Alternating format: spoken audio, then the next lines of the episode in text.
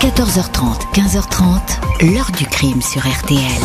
Jean-Alphonse Richard. Des centaines de lettres sont abattues sur une ville, une ville terrorisée avec une atmosphère empuantie où tout le monde se surveillait, tout le monde avait peur de son voisin, tout le monde s'espionnait.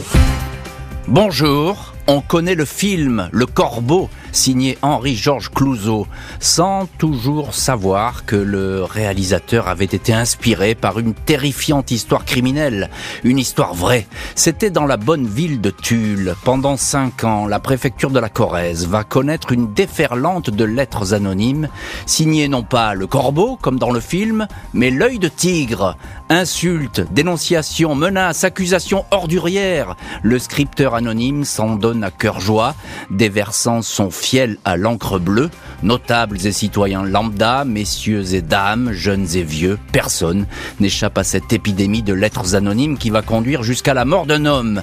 Un juge va être désigné pour identifier celui ou celle qui distille son venin, intoxique la vie de toute une cité et utilise la rumeur comme une arme.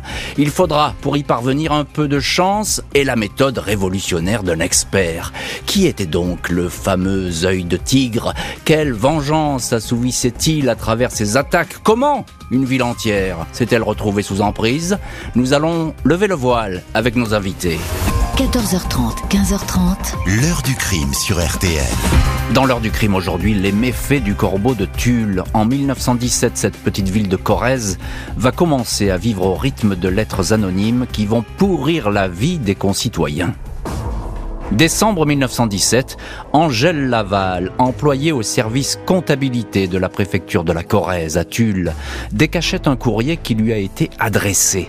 L'aide comptable, qui a été embauchée grâce à son père, l'un des chefs de bureau de la préfecture, ne peut que constater que la lettre n'est pas signée et porte en gros caractère bâton un avertissement. Méfiez-vous de monsieur Moury, c'est un ennemi, il vous calomnie, il dit que votre père est en mouchard, il vous calomnie chez sa maîtresse. Une lettre anonyme pour le moins bien informée. Angèle Laval, 31 ans, célibataire, sans enfant, on dit à l'époque vieille fille, c'est effectivement entiché de Jean-Baptiste Moury, 40 ans, son chef de service. Elle n'a cessé de lui faire des avances de plus en plus directes, au point, une fois, dit-on, de se dévêtir devant lui. Monsieur Moury n'est pas tombé sous son charme, euh, et tout au contraire, il fait tout depuis pour l'éviter. Lui aussi, d'ailleurs, reçoit une lettre anonyme qui le fait sursauter. N'épousez pas mademoiselle Laval, qui a des intentions sur vous, c'est une sirène, une charmeuse qui vous rendra malheureux. Moury est subitement inquiet.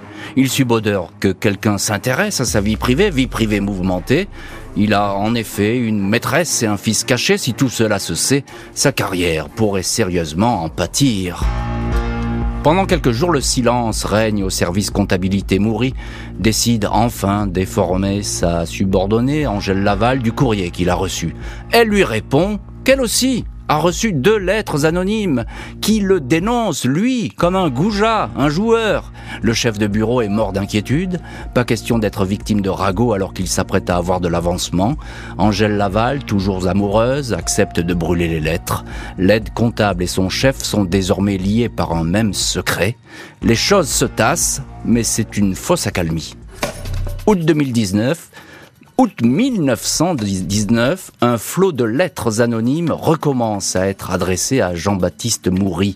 Le scripteur est très bien informé sur sa vie intime. Il sait que le chef de bureau est en train de quitter sa maîtresse pour faire sa vie avec une jeune employée de la préfecture, Marie-Antoinette Fiou.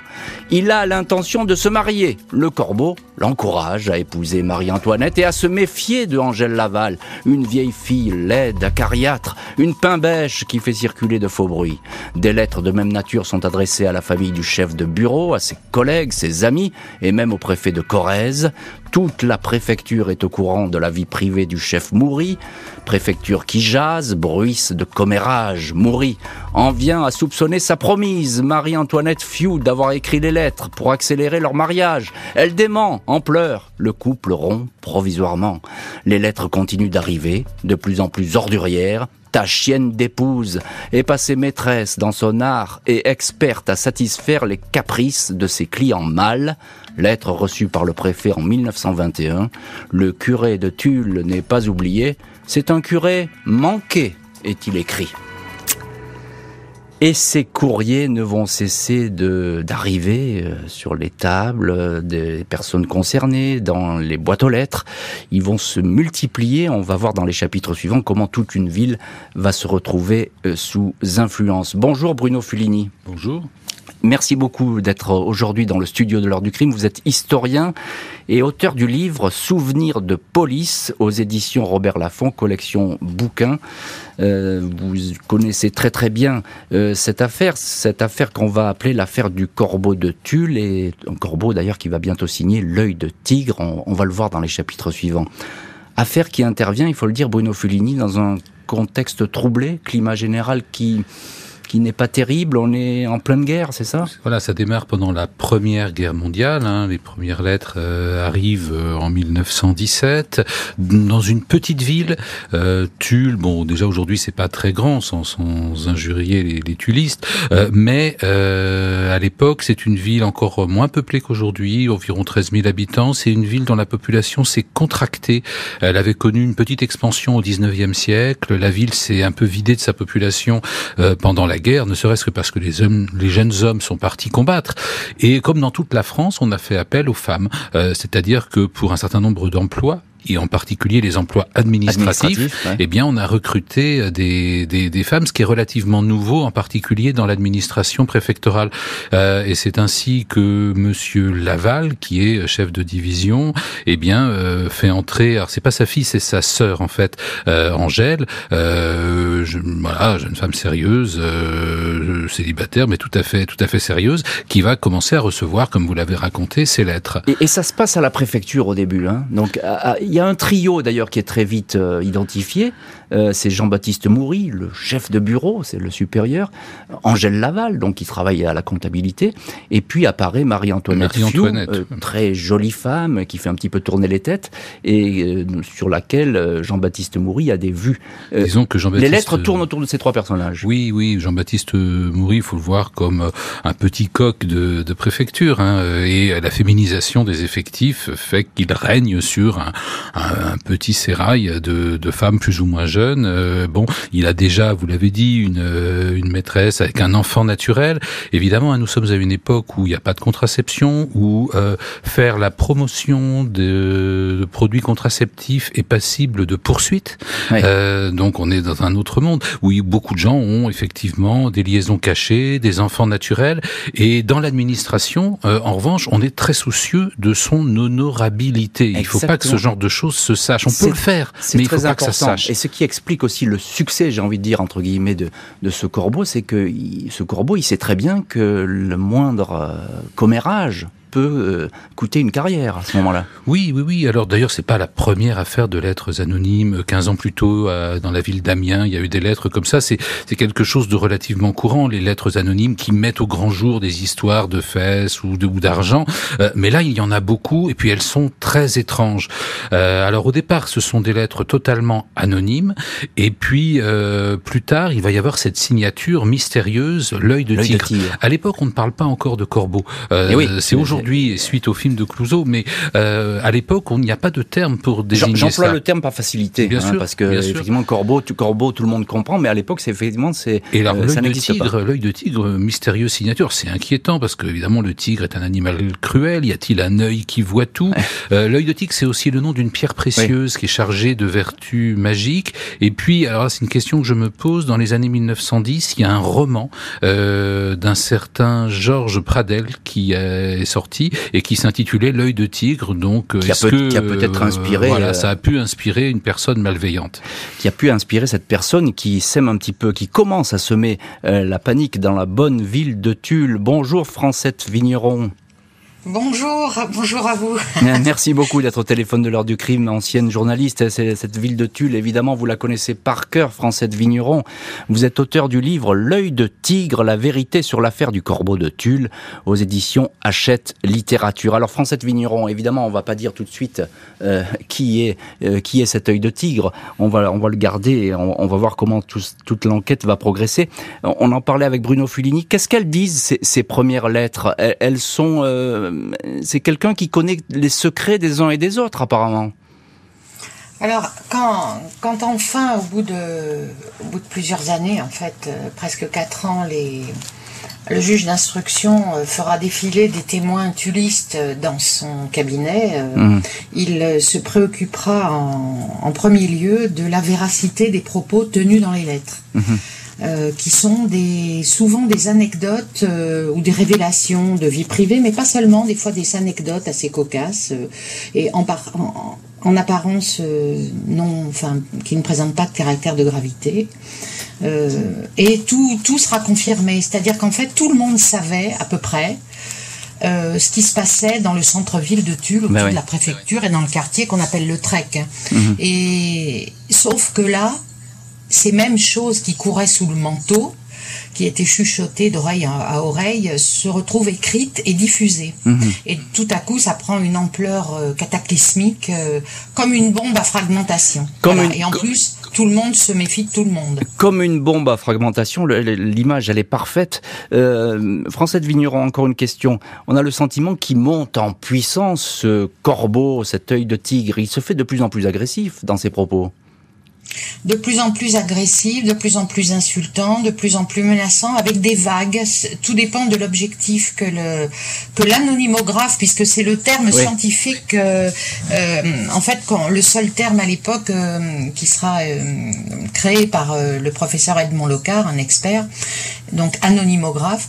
Euh, oui, va devenir de plus en plus menaçant jusqu'à euh, jusqu'à par exemple écrire une phrase comme je suis moi l'œil de tigre le Lucifer de Tulle. Eh oui, on va y venir à ce Lucifer de Tulle parce qu'effectivement là, il va se, se donner un rôle extraordinaire. Euh, Bruno Fulini, euh, historien, on a le sentiment que le corbeau, il est très exalté quand euh, le fameux Maury, là, le, chef de bureau, veut se marier avec la belle Marie-Antoinette. Alors là, ça le rend fou. Et au contraire, il dit, bah, allez-y, les tourtereaux, mariez-vous. C'est-à-dire que C'est bizarre. euh, C'est très étrange car on a des lettres euh, qui respirent la méchanceté, la haine, qui glissent assez volontiers vers euh, l'injure et, euh, et la pornographie ou l'obscénité. Euh, par contre, elles sont très ambiguës. Euh, C'est-à-dire que d'un certain point de vue, euh, Maury et sa promise, qui est une jolie sténodactylo, eh bien reçoivent aussi des lettres, des lettres désagréables, mais dans d'autres lettres, on leur tresse un petit peu des couronnes. Euh, et donc, euh, est-ce que c'est eux qui ont expédié ces lettres euh, et du coup ils se ménagent ou est-ce que c'est quelqu'un d'extraordinairement manipulateur qui fait exprès de ménager euh, les, les Maury de façon à faire peser les soupçons sur eux? C'est la question qu'on se pose à Tulle à l'époque, et c'est la question qu'on va longtemps se poser. Personne ne sait euh, qui est à l'origine de ces lettres. La ville entière va désormais être abreuvée de ces courriers malsains. La justice va être saisie afin d'y voir plus clair. Le 6 janvier 1921, après quatre ans de lettres anonymes, le corbeau de Tulle lève un coin de voile sur sa personnalité. Il signe à présent l'œil de tigre, allusion à une pierre magique qui permettrait de chasser les mauvaises ondes. Moi, l'œil de tigre, je ne crains rien, ni Dieu, ni le diable, ni les hommes, précise-t-il. Les lettres ne sont désormais plus destinées aux seuls notables, elles touchent à l'intimité de commerçants, de familles et de couples anonymes. La vulgarité et la méchanceté sont extrêmes. À une jeune femme qui ne peut pas avoir d'enfant, il est écrit « C'est une mule, elle ne peut ni pondre ni couver ». Les maris sont qualifiés de cocus, cornards, les épouses de peau de requin et de morue salée. Les noms des prétendues maîtresses et amants circulent, les propos sont tellement orduriers que les journaux locaux se refusent à les publier. En ville, le climat se fait délétère. Je suis le Lucifer de Tulle, écrit l'œil de tigre. La police surveille désormais les boîtes aux lettres, le bureau de poste, mais l'inconnu le sait et il a changé de méthode. Il dépose ses plis dans les halls d'immeubles, sur les bancs de l'église et même dans le confessionnal. Tout le monde est informé des secrets de telle ou telle famille, tromperie, malhonnêteté et même maladie. Le 24 novembre 1921, Louise Laval, la mère d'Angèle Laval, première destinataire des lettres, en reçoit une qui lui demande de retirer sa plainte contre le corbeau, lequel? Se démasque et donne son nom, une certaine Madame Gibert, dont le mari est greffier au tribunal correctionnel. Celui-ci est alerté et l'inquiétude l'envahit. Et si son épouse était le corbeau, submergé par le doute, Auguste Gibert sombre alors dans la dépression, la paranoïa. Pour éviter que sa femme soit accusée, il déclare lui-même être le corbeau. J'ai été envoûté, je mérite l'échafaud, écrit-il. Le 26 novembre, le greffier est pris d'hallucination. Le 6 décembre, il est interné en maison de repos, inerte et délirant. Le 24 décembre au soir, il fait une crise, tremblement et convulsions, il meurt avant minuit. Auguste Gibert est la première victime du corbeau. Après l'annonce de cette mort, les journaux se déchaînent. La presse parisienne s'empare de l'affaire. Le 30 décembre 1921, le journal Le Matin écrit qu'une tragédie se joue à Tulle. Il y a un tel énervement dans les esprits qu'il est presque impossible d'en apercevoir le dénouement, dit l'article. Le juge François Richard est depuis quelque temps chargé de l'enquête, il lui faut accélérer. Au début, il a soupçonné Marie-Antoinette Fiou, qui depuis elle est mariée au chef de bureau, Jean-Baptiste Moury et un couple qui n'a plus reçu aucune lettre. C'est pour le moins un curieux hasard. Mais à présent, le juge hésite. En janvier 1922, il décide de convoquer plusieurs personnes suspectes pour les soumettre à une séance d'hypnose. Épisode qui lui vaut la risée de tous les journaux. Tout le monde soupçonne tout le monde. Le curé de Tulle dit même avoir remarqué au domicile de la discrète Angèle Laval, persécutée par le corbeau, une lettre en gros caractères, mais non achevée.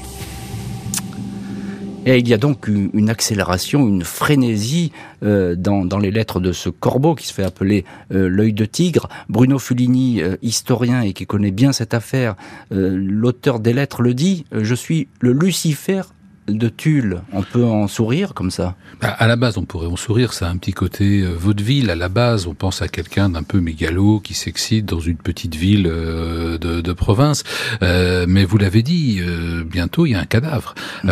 il y a un cadavre, il y a un homme qui va mourir indirectement, mais qui va mourir des suites de, de ces lettres, et en particulier... Intoxiqué, on a l'impression. Hein. Voilà, intoxiqué, mais même au sens que ce, ce terme a dans les services de renseignement, c'est-à-dire qu'il y a une lettre, il y a deux lettres signées euh, de sa femme qui fait que lui et sa femme vont, vont être soupçonnés. Lui-même va s'accuser de quelque chose qu'il n'a pas commis, se trouve dans une position intenable.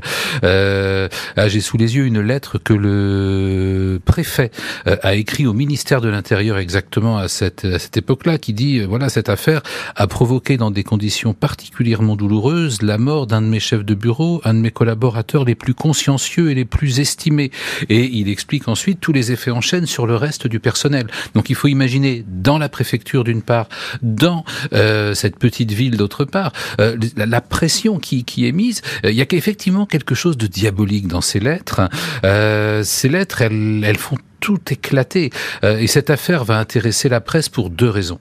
D'abord, un mois plus tôt, Landru a été condamné à mort. Et donc, euh, celui qui était vraiment le bon client hmm. par excellence, qui a habitué les journaux à des colonnes et des colonnes de... Il disparaît du paysage. Voilà, il disparaît. Donc, il faut trouver tout de suite une affaire. Et celle-là, elle est intéressante. Pas tout le monde prend le train pour Tulle, tous les chroniqueurs judiciaires. Euh, et, euh, et, ça va être l'occasion aussi de régler un peu des comptes avec la province, l'idée qu'on se fait de la province depuis le, le, le Paris, le Paris de l'époque. Donc, des fois, on s'amuse. Et puis, il y a cette histoire invraisemblable d'un médium euh, auquel, en désespoir de cause, le juge d'instruction Richard fait appel. Donc quoi Pour, des, séances, euh, ouais. des séances d'hypnose avec présence d'un médium dans les locaux du palais de justice. Qu'est-ce que c'est que cette histoire? Mais figurez-vous que ça va rebondir à Paris parce que un sénateur qui est un, un opposant habituel du garde des sceaux, eh bien interpelle le gouvernement. Il y a une séance parlementaire sur euh, l'hypnose à Tulle et euh, les, les, méthodes du juge d'instruction. Et le gouvernement est obligé,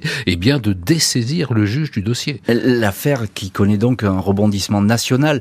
Euh, Francette Vigneron, vous connaissez parfaitement cette affaire puisque vous avez euh, sorti un bouquin là-dessus, L'œil de tigre, la vérité sur l'affaire du corbeau de Tulle.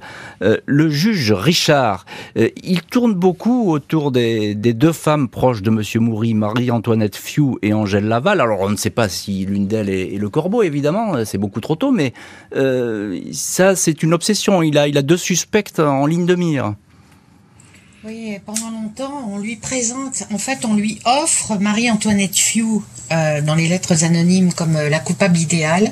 D'ailleurs, tous les tulistes vont défiler dans son cabinet mhm. en étant, en faisant part de leur certitude absolue euh, que c'est elle, que ça ne peut être qu'elle, que ça ne saurait être qui, quiconque d'autre qu'elle.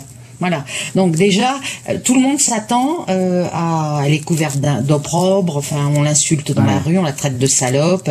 Elle va mettre au monde une petite fille. Enfin, ça, le couple Moury va, va songer à quitter Tulle tellement c'est affreux. Mais le juge ne l'inculpe pas. Lui-même se fait accuser d'incompétence, d'être vendu, etc. Mais s'il ne l'inculpe pas, c'est parce que il pense, on le saura plus tard, que trop c'est trop hmm. et que peut-être il, quelqu'un élabore un stratagème pour faire accuser cette femme. Eh oui, Notamment en la couvrant d'éloges dans les lettres, en insultant tout le monde, sauf elle et son mari. Elle, elle est la plus intelligente, la plus belle, la plus merveilleuse. On réclame au préfet une augmentation pour elle et son mari, etc., etc. Et voilà. Et le juge, euh, en fait, c'est un très bon juge d'instruction parce qu'il est prudent.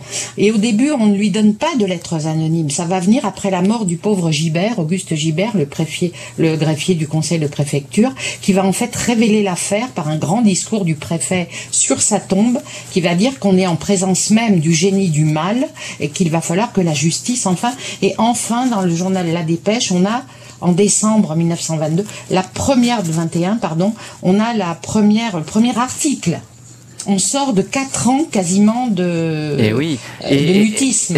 Et, on peut imaginer, euh, Francette Vigneron, même si c'est difficile à reproduire, le climat euh, complètement nauséabond qui règne dans cette ville de Tulle à ce moment-là. Tout le monde se regarde en chien de faïence, non?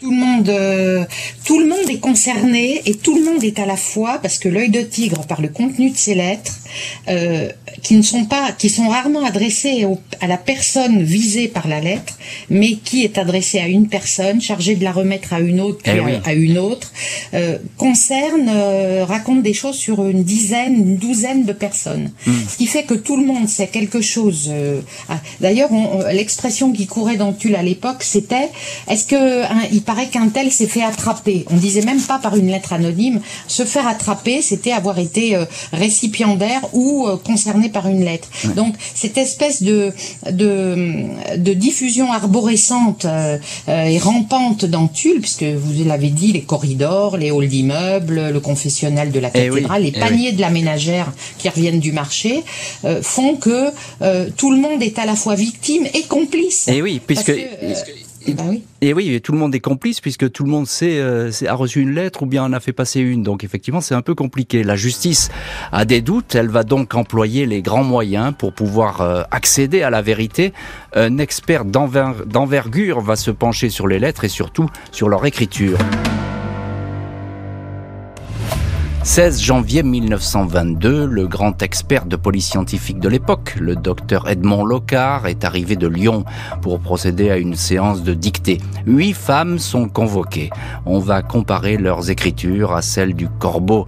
Des femmes uniquement car le docteur Locard a noté des accords du genre féminin dans certaines phrases. J'ai été surprise écrit notamment le ou la mystérieuse calomniatrice. Marie-Antoinette Fiou, désormais épouse Moury, Angèle Laval et sa mère doivent remplir chacune à leur tour quelques pages d'écriture. Toutes mettent environ une demi-heure pour cet exercice, sauf Angèle Laval, une heure et demie au total, douze minutes pour écrire la première ligne, passant et repassant sur les lettres, note l'expert. Il la pousse donc à écrire et écrire encore, jusqu'à ce qu'il discerne les caractéristiques de l'œil de tigre, du corbeau. Dans son rapport, il est formel, en toute certitude, la quasi-totalité des lettres est écrite par Angèle Laval. 11 mars 1922, deux mois après la dictée, Angèle Laval, qui nie les faits, décide d'aller se jeter dans les temps de Ruffo. Elle y entraîne sa mère, deux femmes décidées à en finir avec la vie pour éviter la honte d'un procès. La mère se noie et devient ainsi la deuxième victime de cette affaire. La fille, secourue par des promeneurs, survit à la noyade. Le mois suivant, elle est arrêtée, placée dans un asile. Les psychiatres la qualifient de névropathe hystérique, mais selon eux, elle est responsable pénalement de ses actes, une folie qui a mis sans dessus dessous toute une ville.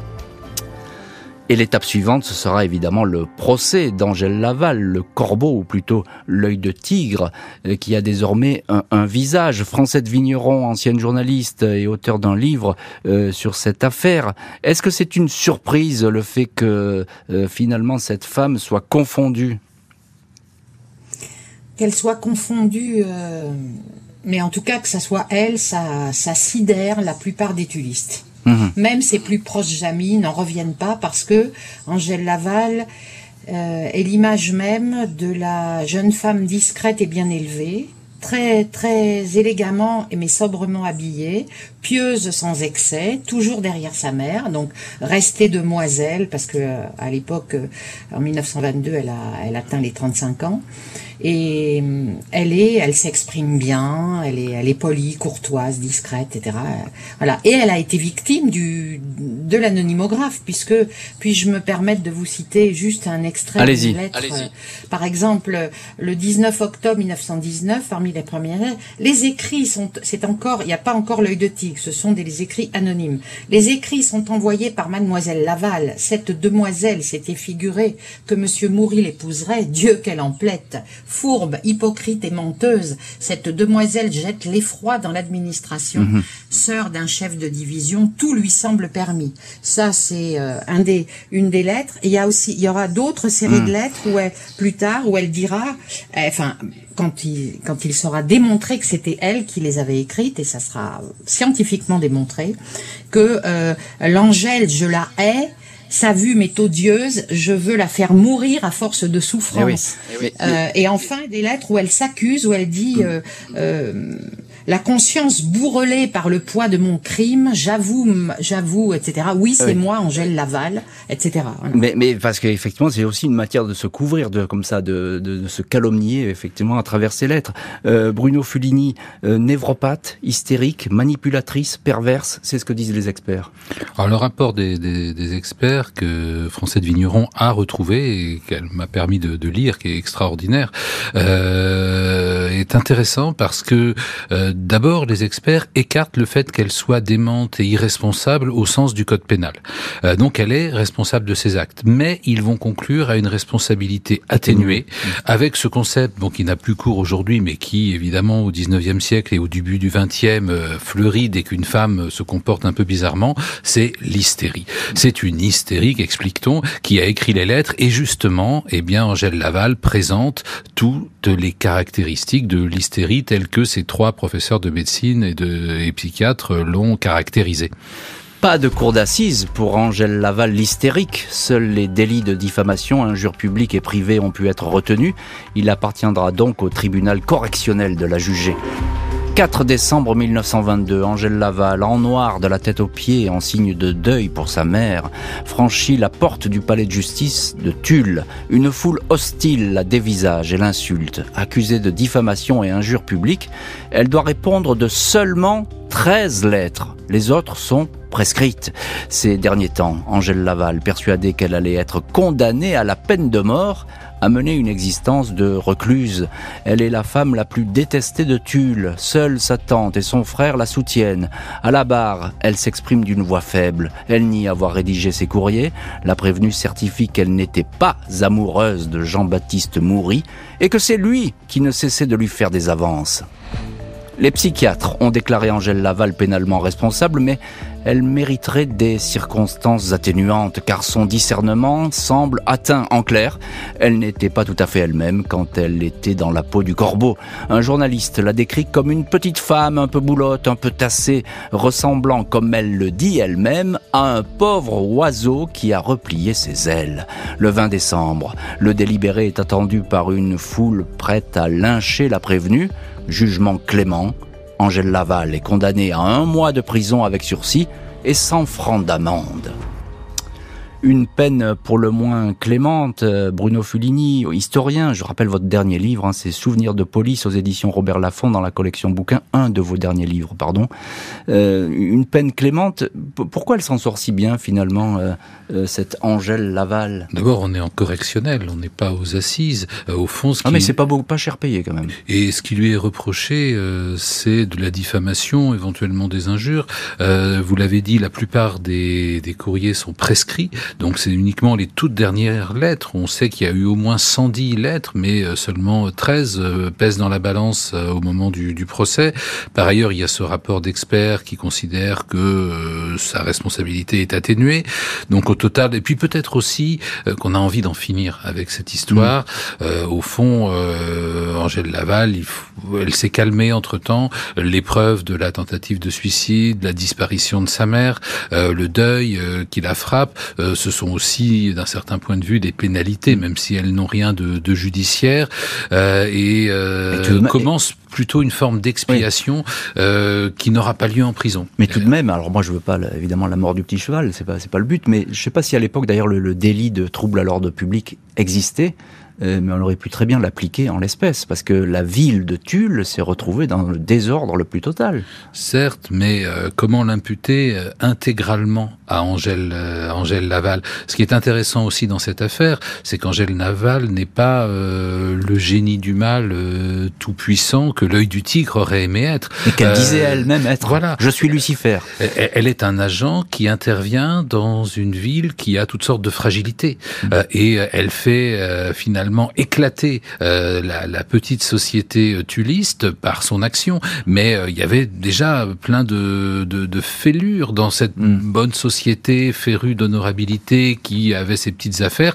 Tout à coup, le secret tombe, la vérité s'impose, et cette vérité, bah, au fond, c'est les petits secrets de famille, c'est les petites affaires pas propres. Alors évidemment, il n'y a pas de société qui tienne dans une transparence totale. Mm. ce qui fait que Angèle Laval, bien sûr, elle est coupable, mais euh, elle est aussi euh, la révélatrice d'une société euh, et de ses hypocrisies. C'est ça qui va fasciner plus tard les, les écrivains, scénaristes et divers observateurs de l'affaire. Exactement, parce qu'elle tient le miroir finalement. Hein, elle tient le miroir de cette de cette ville.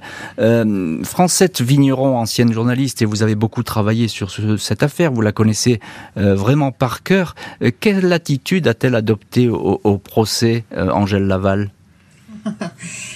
c'est Angèle, c'est-à-dire qu'elle est, c'est une des, un des plus grands portraits de manipulatrice que, qui m'a été euh, donné de rencontrer mhm. dans, dans mes recherches criminologiques.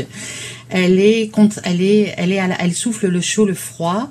Elle apparaît comme une petite chose fragile extrêmement vulnérable et accablée, puisqu'elle elle est en grand deuil, c'est-à-dire euh, avec le crêpe qui tombe jusqu'aux pieds. Euh, elle est assise sur une chaise en paille euh, au premier rang, à côté de sa tante qui est elle-même en grand deuil. D'où l'image du pauvre oiseau funèbre. Mais quand elle va se lever pour prendre la parole, eh bien, ce qui va être écrit par la par la journaliste André Violis, qui, qui d'abord marche euh, marche dans cette dans cette euh, interprétation là, et elle dit la voici qui se lève pour l'interrogatoire, très calme maintenant, très droite, sa tête renversée, etc. La lèvre ressort singulièrement énergique, sa voix d'abord indistincte se raffermit, elle tient tête au président, se retourne hardiment vers les interrupteurs, discute pied à pied avec une colère lucide qui tend hmm. sa frêle silhouette, crispe sa main pendante, met une dureté coupante d'acier dans ses regards et dans sa voix, on dirait un petit serpent dressé sur sa queue. Ah mais décidément, on parle on, parle d'un oiseau, puis après d'un serpent. Évidemment, on ne sait plus trop qui est Angèle Laval. Euh, après sa condamnation, elle ne va plus se montrer, ne sortant pas de chez elle, avec le seul souhait de se faire définitivement oublier. Cloîtrée chez elle dans un appartement au numéro 111 de la rue de la Barrière à Tulle, soutenue financièrement par son frère, Angèle Laval ne va plus jamais faire parler d'elle. L'affaire qui avait défrayé la chronique va ainsi peu à peu s'éteindre puis s'effacer progressivement des mémoires, jusqu'à sa mort le 16 novembre 1967 à l'âge de 81 ans, Angèle continuera à affirmer auprès de ses proches qu'elle n'avait jamais été à l'origine de la pluie de lettres anonymes tombées sur Tulle. Une vingtaine d'années après la condamnation, le réalisateur Henri-Georges Clouzot s'intéresse à un scénario inspiré de l'affaire. Celui-ci s'appelle L'œil du serpent, mais Clouzot préfère le rebaptiser. C'est un volatile, un corbeau qui sera choisi pour signer les courriers anonymes.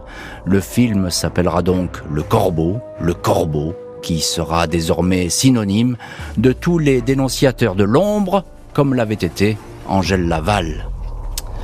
On retrouve dans cette heure du crime Francette euh, Vigneron, euh, ancienne journaliste euh, qui a écrit un livre sur cette affaire. Quelle mémoire aujourd'hui Francette Vigneron garde-t-il de cette histoire? Eh bien, une très forte, très forte mémoire en deux temps. D'abord, il y a eu un enfouissement complet pendant 80 ans, c'est-à-dire de la fin de l'affaire jusqu'au moment où j'ai retrouvé le dossier d'instruction, les lettres et où j'ai fait paraître ce livre. Mhm aucun tuliste n'avait eu accès à l'histoire, au contenu des lettres, à la matérialité des lettres aussi, à l'écriture d'Angèle Laval, etc. Donc couraient quelques légendes, mais ce qui dominait, c'était l'enfouissement, le refoulement, le silence et la honte. Mmh. Et, la honte. Euh, et puis après, il y a eu une sorte de libération, une catharsis, c'est fait que tout le monde s'est mis à en parler et, à, et ça, ça reste très présent. D'ailleurs, quand on se promène dans Tulle, où les lieux historiques où se sont passés les, euh, les, les, événements hmm. existent encore, euh, parce que Tulle est, est, relativement dans son jus encore, eh bien on, ressent cette atmosphère, ah ce huis clos infernal qui s'est déroulé à cette époque. On le ressent très vivement. Il y a des descendants des familles. Bien sûr, c'est étonnant ce que vous vous racontez, c'est tout à la fois prenant, parce qu'effectivement, des années après, euh, vous le dites, on ressent ce, climat épouvantable qui a dû régner à l'époque. Encore un petit mot, euh, Françoise Vigneron. Angèle Laval, elle va mourir, on peut le dire, oubliée, seule, non? Quasiment? Ben, en fait, sa peine de prison, elle l'aura vécue dans son appartement. Hmm. en fait, euh, largement mise au banc de la, de, la, société dans laquelle elle n'a cessé de, dans laquelle elle avait sévi et vécu toute sa vie. Euh, voilà, puisqu'elle a le seul exotisme, le seul ailleurs qu'elle aura connu dans sa vie, c'est neuf mois d'internement en psychiatrie. Mmh, c'est dire. Aux fins d'expertise. Neuf mois, c'est tout. Sinon, elle aura été au sens rue de la Barrière et de là, elle aura rayonné euh, toxiquement, maléfiquement, euh, à dans une période de sa vie et après elle tombe dans le pas dans l'oubli mais dans le euh, dans dans une espèce de d'effacement, euh, la société dans laquelle a vécu l'efface. Bien sûr, et puis la société, euh, évidemment, le temps passe et les, gens meurent, etc. Et ça devient euh, effectivement compliqué de se raccrocher à cette mémoire, même si elle est encore très vive. C'est ce que vous nous dites, Francette Vigneron, Bruno Fulini, historien. Il n'y a pas beaucoup de morale dans cette histoire. et d'ailleurs, le, film qui va sortir, Le Corbeau de Clouseau, bah, il est terrifiant ce film. Ah, c'est un film terrifiant et bon, le, scénario était prêt dès 1932, mais il va falloir une dizaine d'années pour que le scénario devienne un film et un film de Clouseau, euh, ce qui fait que ce film euh, sort euh, sous l'occupation. et il faut savoir qu'à la même époque, la même affaire a aussi inspiré une pièce à Jean Cocteau, La machine à écrire, mhm. qui fait scandale, comme le film a, a fait grincer des dents. Pourquoi? Parce que sous l'occupation, il y a beaucoup de lettres anonymes. Et là, on n'est plus dans Tulle, c'est toute la France qui est devenue un grand Tulle avec des courriers haineux qui circulent et des courriers euh, qui peuvent vous amener à la mort, car quand une lettre vous concernant arrive à la commandanture, évidemment, euh, vous risquez une mm. arrestation, vous risquez une déportation, vous risquez une exécution. Euh, donc dans cette France noire qui est celle des années 1942-1943, eh bien évidemment cette, cette vieille histoire de, de Tulle prend un aspect complètement différent. Mm. et du coup, vous l'avez dit, le, terme de corbeau va s'imposer, va entrer dans le vocabulaire pour désigner euh, ce, type de euh, d'agression, parce qu'une lettre anonyme, en fait, c'est très grave. Si vous recevez une lettre anonyme, il faut porter plainte. C'est pas simplement euh, si, la question de savoir si c'est vrai ou pas vrai le contenu de la lettre. Ça veut dire que quelqu'un vous est au point de prendre le temps d'expédier une lettre. bon, c'est très très inquiétant. Une et, il est, et il est toujours d'actualité, puisqu'il y a plein d'affaires criminelles où les corbeaux ont sévi. On pense évidemment à l'affaire Grégory. Encore juste un, petit mot, on arrive au bout de l'émission, Bruno Fulini. Est-ce qu'on sait ce qu'elle cherchait, euh, Angèle Laval? Le savait Le savait-elle elle-même? Le savait-elle elle-même? Il y a clairement eu une déception amoureuse. Euh, il y a eu un orgueil froissé. Euh, ce qui est très troublant, euh, c'est que c'était au fond une femme assez intelligente et qui écrit très bien. Certaines de ses lettres sont touchantes quand elle se dévoile un peu, mais elle se dévoile très peu. Très peu. Des lettres touchantes, certes, mais enfin peut-être pas pour tout le monde. Euh, merci beaucoup euh, Bruno Fulini, auteur du livre Souvenirs de police aux éditions Robert Laffont, collection bouquins, et Francette Vigneron, auteur du livre L'œil du tigre, la vérité sur l'affaire du corbeau de Tulle aux éditions Hachette Littérature. Merci d'avoir été nos invités, merci à l'équipe de l'émission, Justine Vignot, Marie Bossard, préparation, Boris Pirédu, réalisation. L'heure du crime, présenté par Jean-Alphonse Richard sur RTL.